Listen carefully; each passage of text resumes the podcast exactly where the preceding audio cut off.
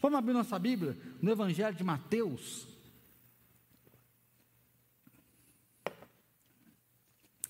Evangelho de Mateus, capítulo número 9, versículo 27 ao 31. Mateus, capítulo 9, versículo 27 ao 31, diz assim: Partindo Jesus dali, seguiram dois cegos, clamando: Tem compaixão de nós, filho de Davi. Tendo ele entrado na casa, aproximaram-se os cegos de Jesus e lhe perguntou: Credes que eu posso fazer isso? Responderam-lhe: Sim, Senhor.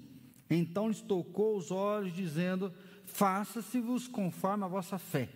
E abrir-se os olhos. Jesus, porém, os advertiu severamente, dizendo: Acautelai-vos de que ninguém o saiba. Saindo eles, porém, divulgaram-lhe a fama por toda aquela terra. Seja feito conforme a tua fé. Né? Nós falamos muito, nós não devemos conformar com o mundo, tomar a forma do mundo. Mas, por outro lado, Jesus faz um desafio para nós de repensar o tamanho da nossa fé. Já comentei aqui alguns cultos passados que sempre há um misticismo, né? quando fala de fé, de fé grande, de fé pequena, e nós já chegamos a uma conclusão, quando Jesus diz que se nós tivermos fé do tamanho de um grão de mostarda, a gente vai falar para o monte, sai daqui e vai para lá. O que, que Jesus quis dizer? Que não é em si o tamanho da fé, mas onde essa fé descansa onde realmente, em quem a nossa fé descansa, em quem nós confiamos. Então a fé é realmente essa entrega a Deus, é acreditar naquilo que Deus pode fazer. Eu creio que esse texto é bem conhecido, né? eu já preguei várias vezes aqui, porque ele é um texto que me instiga, e eu não sei você. Né? Mateus ele faz um relato mais reduzido, né? E aí outros evangelistas vão falar de Bartimeu, aqui vai falar de dois cegos. E Jesus então está andando na rua e esses cegos eles estão gritando: Jesus tem compaixão de nós. Né? Jesus tem misericórdia de nós. Jesus olha para nós. Essa frente fria a gente está vendo, acho que até questão da pandemia, né? Já está, ó, doe um agasalho, doe isso. A prefeitura acho que saiu na cidade entregando cobertor, montaram duas casas de apoio né? Achei muito legal isso aí. Então, se você sabe de alguém necessitado, existem duas existem duas casas de apoio.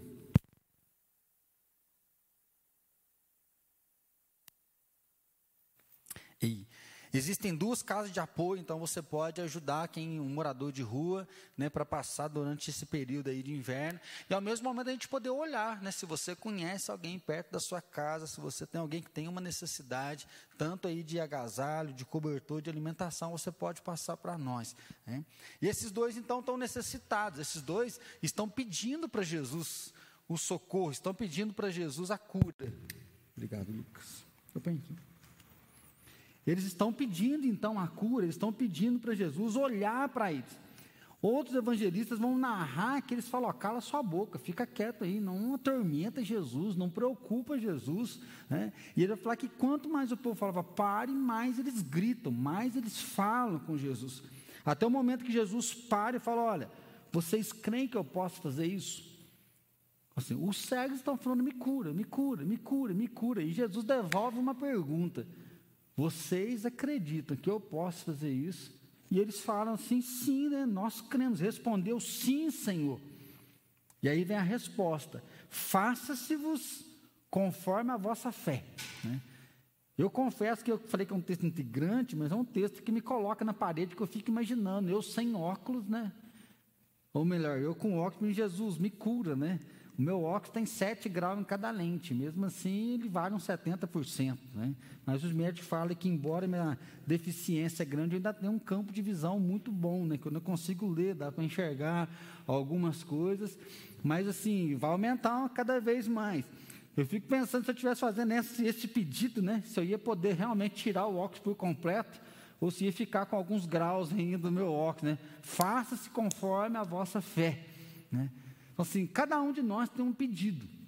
Né? Um tem um pedido pelo casamento, outro tem um pedido pela saúde, um é um pedido financeiro, é para prosperar, é para melhorar isso, melhorar aquilo, é para Deus encher mais, é para a presença do Espírito estar mais no nosso coração. Semana que vem nós vamos aí startar um jejum, então assim, nós queremos ter um fogo queimando, né? nós queremos ter iluminação na nossa vida, como falava lá do Antigo Testamento, que não pode faltar azeite na lamparina, nós queremos resgatar o primeiro amor, resgatar a nossa paixão, e aí pensando em dons, né, aos domingos aqui nós temos orado para Deus realmente despertar do sono, para Deus nos avivar, para Deus realmente nos colocar no trilho, ou seja, por que, que nós estamos aqui? Nós não estamos aqui por acaso, nós não somos um acidente, então nós temos orado para Deus falar realmente com a gente. Mas aí quando vem isso, né, faça-se conforme a vossa fé. Então eu queria desafiar você a pensar hoje nesse conforme a sua fé. Né? Seja feito conforme a sua fé. Eu acredito que a nossa teologia ela é baseada na fé. O justo viverá pela fé. Mas a tendência, às vezes, de uma igreja histórica, a gente vai firmando tanto na palavra, que a gente sabe a palavra de cor, nós sabemos, né, teologicamente, nós temos uma vivência teológica muito correta, mas parece que isso nos deixa meio inibido de ousar na fé. Inibido realmente para orar, inibido realmente para clamar, inibido para pedir. Até mesmo quando fala de pedir uma benção. Né? Tiago diz: vocês não têm, porque vocês não pedem. Quando pedem, vocês pedem errado, que pede para vocês mesmo. Para gastar no vosso próprio deleite, prazer. Tiago, ele faz uma crítica muito grande lá, por quê? Por causa do egoísmo. Né? As pessoas falavam que tinha fé, mas não tinha obra, ou seja, não amava o próximo. Ele fala: vocês nunca vão ter nada, porque vocês só pedem para vocês. Falei, mas peraí, o cego está pedindo para os outros? Não, não o cego está pedindo para eles, é uma benção focada neles. Então, mas espera aí, como que é isso? E aí a gente vai perceber que Deus ele responde. Nós temos né, isso na nossa teologia, que Deus é um Deus que ouve, Deus é um Deus que fala que nós podemos entrar na presença dEle, nós podemos ter ousadia para clamar realmente a Ele, para né, suplicar a intervenção dEle. Então nós já estamos caminhando aí para o nosso jejum, domingo nós vamos consagrar nossa vida no culto à noite. Você que está em casa, que não pode vir ao templo, espero que você lembre disso, né? Então, se você não sabe, a partir de domingo nós vamos consagrar 21 dias, então, de oração. Eu quero convidar você que está online, você que está assistindo a gravação, ouvindo o nosso podcast no seu carro aí, Juninho e Marjorie, espero que esses vocês ouçam, né? Receber a mensagem deles esses dias. Ah, estamos acompanhando aqui você no meio do caminho, ouvindo o podcast. Nós vamos jejuar 21 dias, né? Primeira semana até meio-dia, segunda semana até as 15, terceira semana até as 18. Né? Jejum total. E nós vamos nos consagrar a Deus durante esse tempo. Consagrar para ter intimidade, consagrar para ter comunhão, consagrar para a gente poder enxergar realmente aquilo que Deus quer da nossa vida, né, para reabastecer, para nos inspirar, para a gente poder avançar, para a gente poder finalizar esse ano e começar um novo ano, cumprindo realmente a vontade de Deus, produzindo frutos daquilo que Deus realmente tem dado para nós, que Deus tem confiado a nós. E aí vem esse caminho da oração. Né? O que é que você vai pedir? Né? Como você vai pedir? Para Deus. Eu brinco assim que a tendência, eu não sei de vocês, mas a gente tem medo às vezes de orar e não acontecer, e o que, que a gente vai falar para os outros? Não sei se você já orou por alguém na célula, né? você ora por alguém, às vezes, uh, fulano, ora para mim que a coisa está muito feia, às vezes um vizinho, né? Então a gente vai lá, eu falo, brinca assim que o presbiteriano fala assim, Deus abençoa ele, né? Toca, se for da tua vontade, né? Eu não sei se a gente está orando teologicamente correto, ou já é porque se não aconteceu, ó, não foi da vontade de Deus, né? E aí parece que a gente descansa muito nisso. Só que esses dois aqui, eles não estão em desrespeito, eles estão clamando realmente, eles estão numa busca de, ó, tem misericórdia, olha para nós, olha para nós, tem misericórdia, olha para nós, olha para nós. E aí Jesus então ele fala que, olha, seja feito conforme a fé de vocês, e aqueles homens eles recebem o milagre. Eles passam a enxergar. E aí, né, é, tem integrante que Jesus falou, ó, fica quietinho agora, tá? Vocês ficam, cala a boca, não conta nada para ninguém, é só entre nós aqui, eu curei vocês, beleza. Mas os caras saem falando para tudo quanto é lado, porque eles estão vendo, eles começaram a ver o milagre aconteceu, e eles vão anunciando para todos os lugares que alguém os tocou. Olhar para isso, então, para essa perseverança, a gente pode ver que isso já acontecia lá no Antigo Testamento, Jacó lutando com o anjo a noite inteirinha. E aí, quando estava para amanhecer, o anjo fala: Me deixa embora. Fala: Não, você não vai embora enquanto você não me abençoar.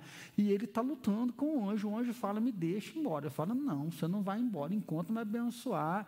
E até que o anjo vai tocar na coxa dele, ele vai ficar nem manco, ele fica coxo, né? Jacó fica coxo.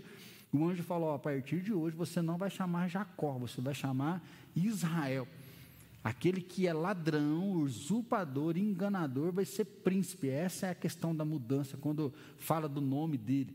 Né? Então nós temos aquele que é o ladrão, que é o enganador, ele vira príncipe, ele vira ilustre. Por quê? Porque ele lutou com o anjo. Né? Então assim, não dá para a gente entender né? como é que é lutar com o anjo. Né? Como que esse negócio personificado, o que, que o anjo foi fazer lá? Por que o anjo simplesmente não desapareceu? Mas nós temos o que? Um exemplo de alguém que batalhou por uma bênção. Alguém que não se conformou simplesmente com a situação, ah, Deus não quis e tá bom. Mas alguém que está ali insistente, perseverante, clamando mesmo que aquilo venha, né? que o poder venha sobre a vida dele, que Deus mude a sorte dele. Uma oração que eu acho bonita é Moisés. Eu sempre comento com algumas pessoas, porque Moisés, para mim, ele faz uma das orações mais corajosas no Antigo Testamento. Chega um momento que o povo de Israel está em pecado e Deus fala: Olha, eu não aguento mais, esse povo se rebela contra mim, é um povo rebelde de coração. Eu vou, Moisés, eu vou acabar com todo mundo aqui no deserto e eu vou começar uma nova geração com você. Ou seja, assim que eu fiz lá com Noé, o povo de Israel agora vai ser específico. Eu vou dizimar eles aqui e vou começar um novo projeto a partir de você. E aí Moisés olha para aqui e fala: Não, se for assim, pode me tirar desse projeto que eu estou fora. Por quê? O que, que eles vão falar do teu nome? Então, assim, Moisés, ele vem na oração em busca da defesa do próprio nome de Deus. Ele fala: Deus, o que, que o povo vai falar do Senhor? Que o Senhor tirou o povo do Egito para matar aqui, para começar de novo. Ou seja, o que, que vão falar de um Deus desse que, é, que amou, mas agora mata todo mundo? Não, se for assim, pode me cortar aqui para ofender o teu próprio nome. Eu não vou entrar nessa nesse novo projeto. E é por causa dessa oração que Deus fala: tá bom, todos os homens de 20 anos para cima vão morrer, mas os de 20 para baixo eu vou conservar, por isso 40 anos no deserto. Por quê? Porque alguém foi e fez uma oração batalhando pelo nome de Deus. Né? Chorando realmente para que o nome de Deus não fosse difamado, sendo que o próprio Deus estava vindo querendo destruir tudo aquilo. Jesus ele nos dá dois exemplos. Ele fala do juiz iníquo. Ele diz que uma viúva, uma senhora pobre, vai até um juiz e fala: julga minha causa, e o juiz ignora ela. E aí ela volta no segundo dia, ela volta no terceiro dia, ela volta no quarto, ela volta no quinto, ela volta depois. Diz que chega uma hora que o juiz fala: não aguento mais essa mulher, me enchendo as paciências. Traz ela aqui, porque essa mulher não dá sossego. E aí Jesus fala: se vocês que são maus né, não aguentam a perseverança, quanto mais o vosso Pai que está nos céus. Da mesma forma, ele fala daquele que vai lá bater na porta, ô, oh, me dá pão, não, já deitei, vai embora, não tem pão hoje não. Ô, oh, me dá pão, ou seja, vai chegar uma hora de tanto sem importunado, quem não tem essa ligação vai levantar e vai responder. E de novo Jesus fala: quanto mais o vosso Pai que está nos céus.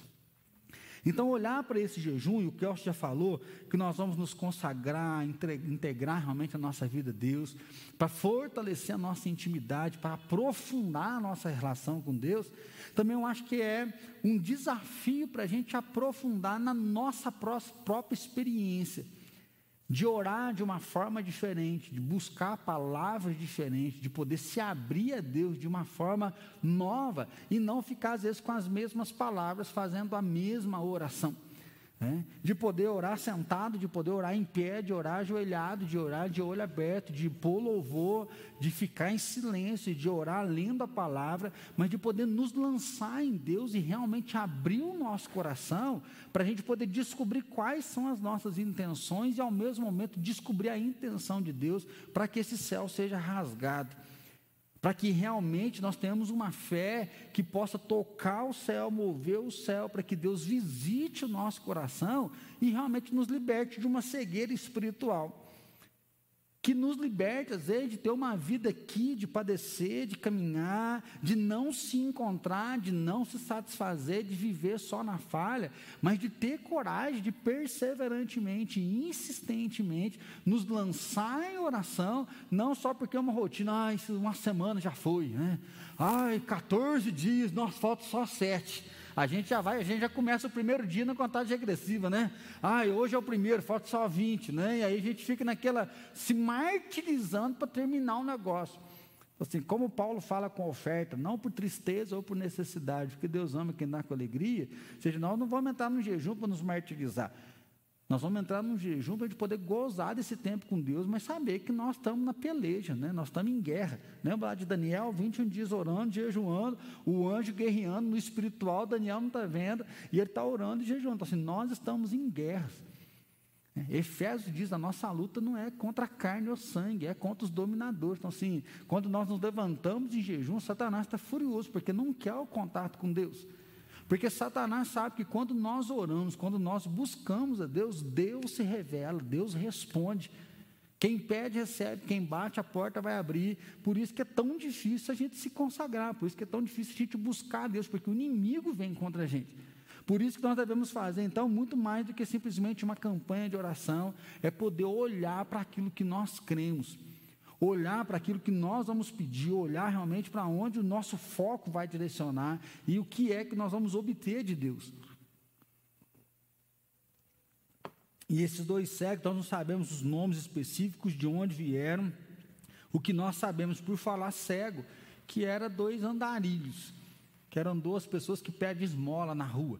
Né? Para aquela época, duas pessoas sem importância, duas pessoas que ficavam à margem da sociedade.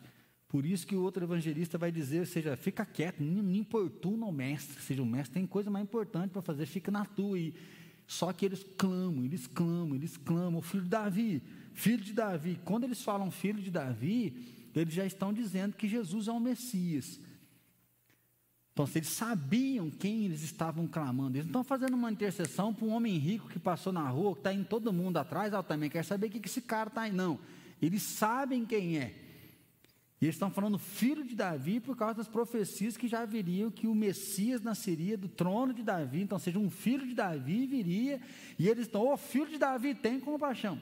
Enquanto os fariseus estão assim, quem que é esse filho de carpinteiro? É esse filho de José, de Maria? Como que ele pode falar umas coisas dessas? Aqueles cegos estão falando, filho de Davi, tem compaixão. Filho de Davi, tem compaixão. Eu falo, vocês acreditam realmente no que vocês estão pedindo? Acredito. Então vocês recebem. Então, seja feito conforme a fé de vocês. E aí, então, eu queria para mim e para você hoje trazer isso. Seja feito conforme a vossa fé.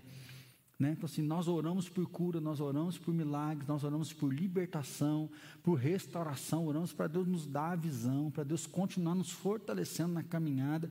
Algumas coisas podem não acontecer. Né? Alguns planos de Deus podem ser diferentes. Essa semana mesmo fui fazer uma visita para uma pessoa que não é da igreja, né? E ela falando assim que ela está muito triste, ela não entende o que aconteceu, que Deus levou o filho dela, já casada há 18 anos, mas ela falou assim: ó, o normal é o filho enterrar a mãe, não é a mãe enterrar o filho. Né? Então, assim, é muito triste. Tem coisa que não acontece do jeito que a gente quer. Né? Tem coisa que é triste para a gente poder viver.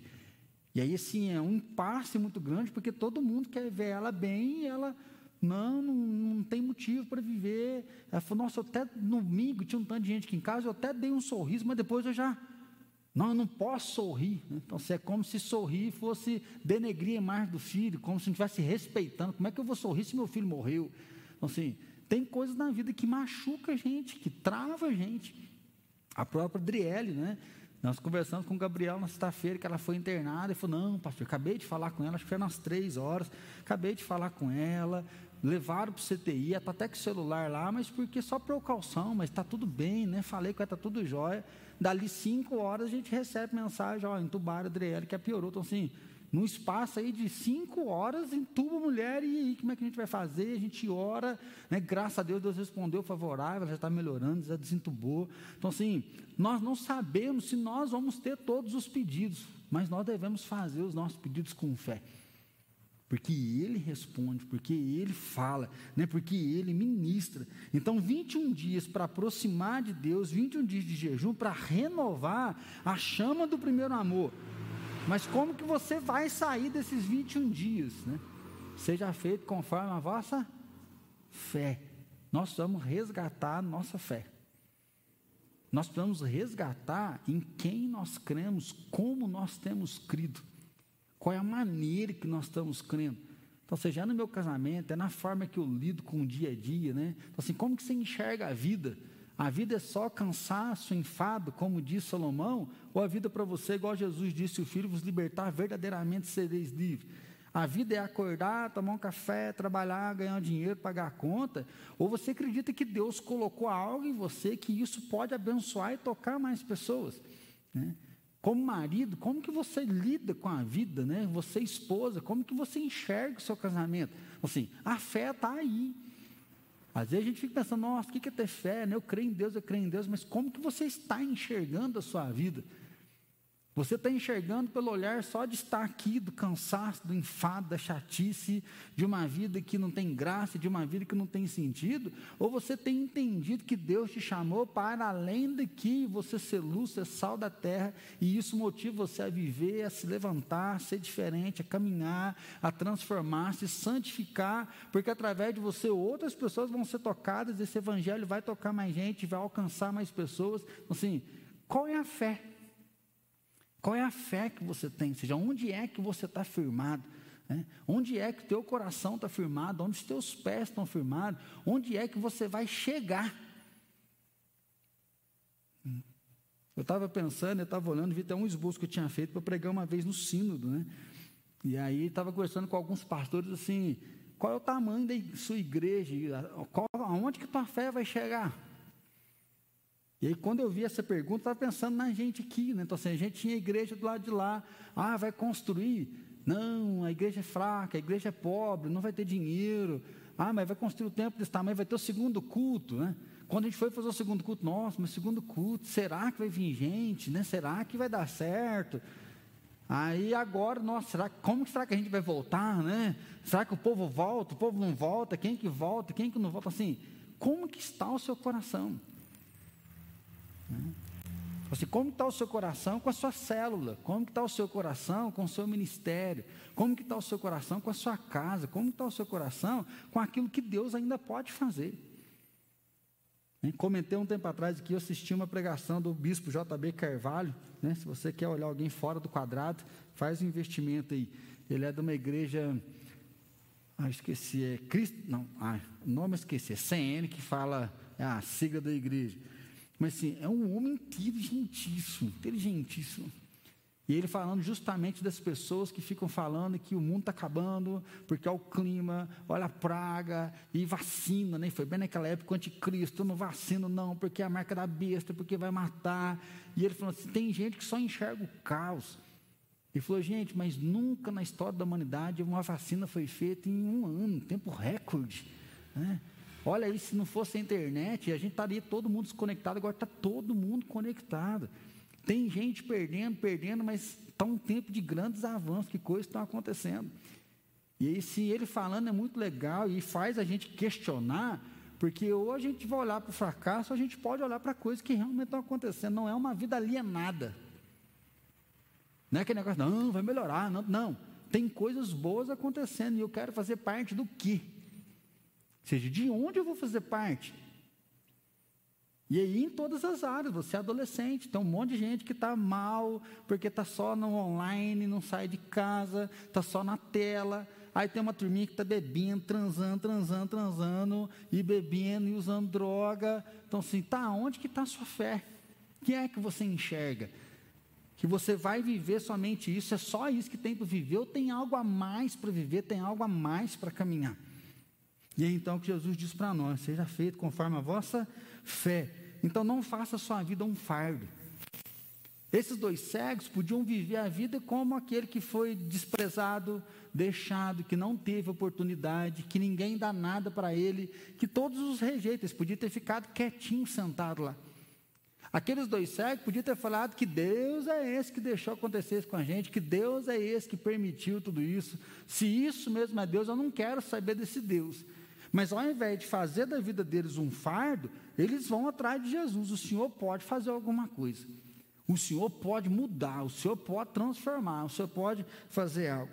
Timóteo, né, 1 Timóteo 3, 1 diz assim: quem almeja o episcopado, excelente obra almeja falando a ideia de estar à frente, ou seja, um pastor, um bispo, se você almeja isso, uma excelente obra almeja, por quê? Porque você está assumindo o ministério, você está assumindo a frente. Eu acho que nós podemos ampliar isso aqui, se você está trabalhando na obra de Deus, se você tem se dedicado à obra de Deus, é uma excelente obra. Porque nós estamos ligados direto com transformação de vidas, com restauração de pessoas, com conversão, com pessoas saindo do inferno, experimentando a salvação, experimentando essa nova vida. Então, se nós podemos fazer disso um fardo, ou nós podemos buscar Jesus para que Jesus transforme. Nós podemos olhar para a nossa limitação e achar que não é possível, ou nós podemos ir para Jesus e ver que em Jesus Ele pode mudar, Ele pode reorientar, Ele pode transformar a situação. Né? vale de ossos secos, ou seja, ele manda vida sobre aquele vale de ossos secos, ele muda a realidade, ele muda a realidade daquele cego e ele pode mudar a nossa realidade. Né? Não faça da fé o que você vê. E aí eu acho que esse é o problema nosso, nós gostamos muito do concreto. Né? Nós gostamos de planejar muito para não ser pego de surpresa, para não errar. Esse mês eu estava olhando um pouquinho para a minha vida e eu vejo que eu consegui fazer algumas mudanças, e boas mudanças, mas sim, um pé muito atrás e cada mudança, três meses, quatro meses. Nós estávamos numa reunião de célula, e se você quiser fazer a transição da igreja em célula, você consegue fazer essa transição em um ano. E aí o pessoal, tá, quanto tempo você gastou lá? Eu falei, antes de começar na igreja, eu gastei três anos, fui nos congressos, aprendi, mexi, remexi. Aí depois nós fomos para a igreja, aí em um ano a gente fez a, a transição com a célula protótipo. Eu falei, gente, por que, que eu demorei tanto? Aí eu vejo, não, eu gosto de estruturar, tem que ter consciência para fazer um negócio bem feito. Mas depois eu vi que eu tenho muito medo de errar tenho muito medo do riso dos outros, da chacota dos outros. Então, se eu tenho que dar um tiro, e esse tiro é certeiro. Né? Só que aí eu comecei a perceber também que nesses 14 anos aqui, algumas coisas poderiam ter sido mais rápido e eu poderia ter dado até mesmo outros tiros, mas aí tem que fazer um negócio muito organizado. Por um lado, está sendo bom, mas por outro, até onde eu estou deixando Deus, ou até onde eu estou querendo resolver todos os problemas, todas as arestas.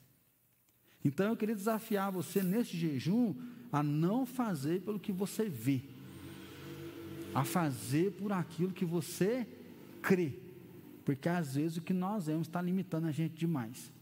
Então, pandemia, desemprego, morte, isolamento, online, depressão, ansiedade, solidão. Se a gente for basear a nossa vida pelo que a gente está vendo, frio, que, que nós vamos pedir? Um leite quente, um cobertorzinho mais gostoso e ficar em casa para assistir sessão da tarde. é, é isso que nós vamos pedir. Então, que a gente consiga enxergar para além. Né? Que a gente consiga enxergar o que Deus pode fazer. Uma vez, né, que um pastor perguntou para o Spurgeon né? É, é, como que toda vez que ele pregava, as pessoas aceitavam Jesus.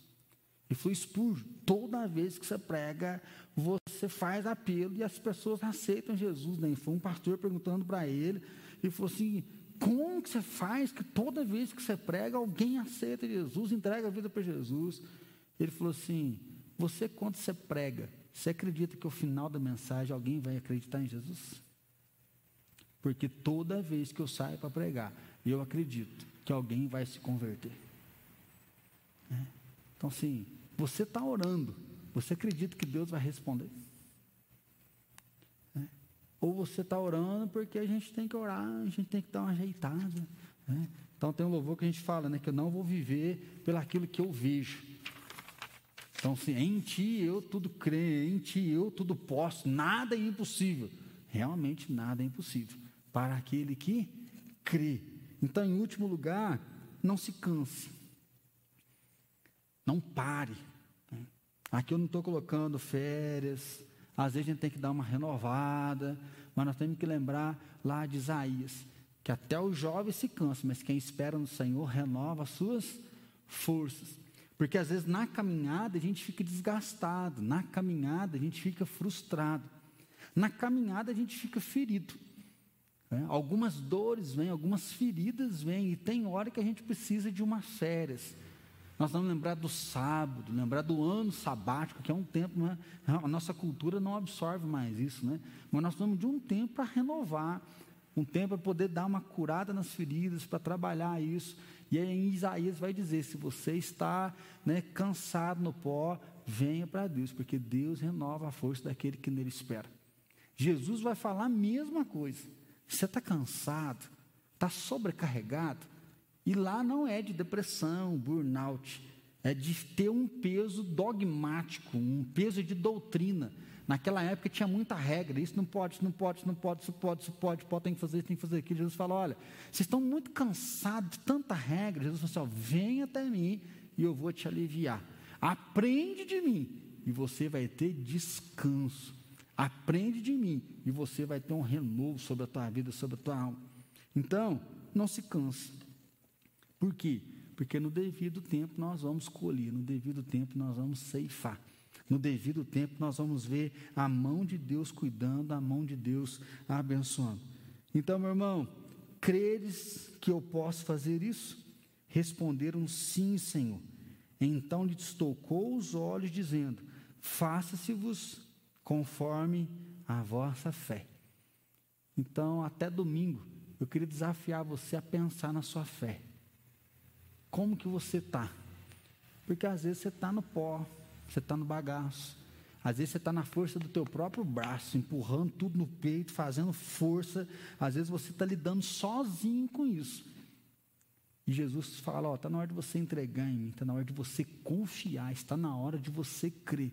Então que você creia que você seja ousado, que você seja corajoso, que você seja perseverante, que você coloque os seus pedidos na mão de Deus, que você persevere na mão do Senhor e que o Espírito Santo te visite, que Deus toque seus olhos, que você passe a ver, que respostas venham, né, que o sobrenatural invada a sua vida, que o poder de Deus visite mesmo a sua casa, em nome de Jesus. Amém? Vamos curvar a nossa cabeça? Pensa aí um pouquinho como anda a sua fé.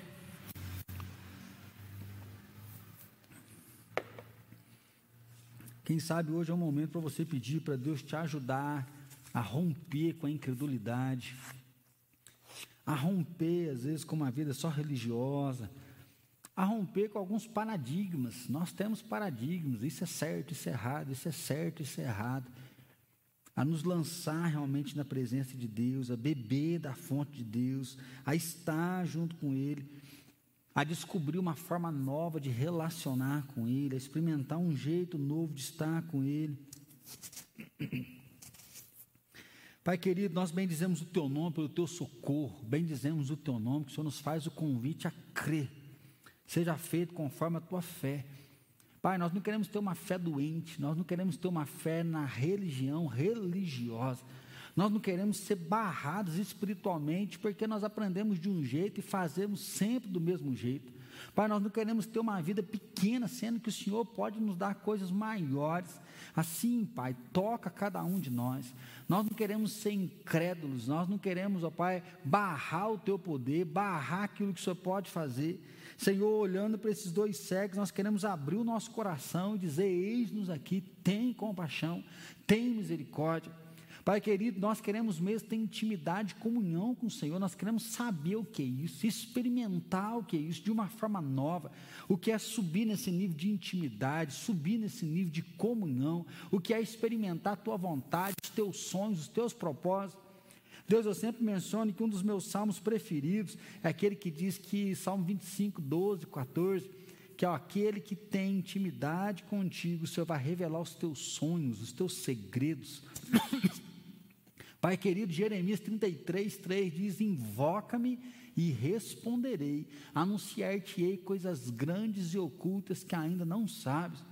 Pai, nós não queremos ter mais uma campanha só, mais um movimento para as pessoas orarem, para as pessoas despertarem. Senhor, nós queremos nos relacionar contigo, nós queremos tocar mesmo, ó Deus, o teu manto, nós queremos ser ouvidos pelo Senhor, Pai, nós queremos te buscar, nós queremos bater na tua porta perseverantemente e insistentemente, não com desrespeito, não querendo mandar no Senhor, mas submisso à tua palavra. Nós queremos realmente, ó Deus, tocar, ó Pai, o teu altar e suplicar misericórdia sobre nós. Senhor, que sejam dias de cair a dúvida, sejam dias de cair o medo, sejam dias de cair a nossa visão pequena, terrena e ter uma visão alargada da eternidade, que sejam dias de renovar o amor, a paixão pelo Senhor, a nossa devoção, a nossa fé, que sejam dias de renovar os nossos dons, renovar o nosso talento, sejam dias de renovar a nossa intensidade, sejam dias, ó Pai, de acelerar nos nossos dons, acelerar nos nossos talentos, Pai, que sejam dias realmente de cumprir a tua vontade, que sejam dias que o teu reino venha sobre nós, o teu trono venha sobre nós, o teu governo venha sobre nós. Pai, toma mesmo a nossa igreja, toma os irmãos que estão com a gente, Pai Albani que está lá em Boa Esperança, Deus, outros irmãos que estão em Machado, outras cidades, Deus, que o teu trono venha sobre nós, que a nossa igreja possa despertar, despertar na bondade, despertar no amor, na fidelidade, despertar realmente, Pai, no domínio próprio próprio, na mansidão, na fé, Pai, nos frutos do, no fruto do Espírito Santo, nós queremos despertar em Ti. Pai, fala através da Tua palavra, fala através das lives, fala através das nossas devocionais, fala, Pai, no trabalho, fala em louvores, fala em sonhos, ó Pai, mas se revela mesmo a nós que nós queremos subir de nível com o Senhor, Pai, subir de nível de intimidade, subir de nível de comunhão, de intimidade contigo, e assim, Deus, nós sabemos, porque o Senhor se agrada agrada, Pai, do nosso clamor, Pai. O Senhor ouve as nossas orações. Sabemos também que vai ser um tempo de cura cura física, cura financeira, cura emocional. Sabemos que vai ser um tempo de cura, Pai, nas nossas finanças. Sabemos, ó Pai, que resposta do teu trono virão. Pai querido, recebe mesmo cada um de nós e assim prepara o nosso coração para até domingo. Deus prepara ainda nesses dias, ó Pai, que serão dias frios, que o Senhor já venha falar, que o teu Espírito Santo já possa sussurrar e assim, Deus, que a tua presença seja inconfundível sobre cada um de nós. Oh Deus, assim nós oramos no nome nome precioso de Jesus. Agora também dá uma noite de paz, dá uma noite de descanso, dá uma noite mesmo, Pai, cuidado pelo Senhor na tua presença. E assim, Deus, nós oramos no nome precioso e poderoso de Jesus. Amém, Deus.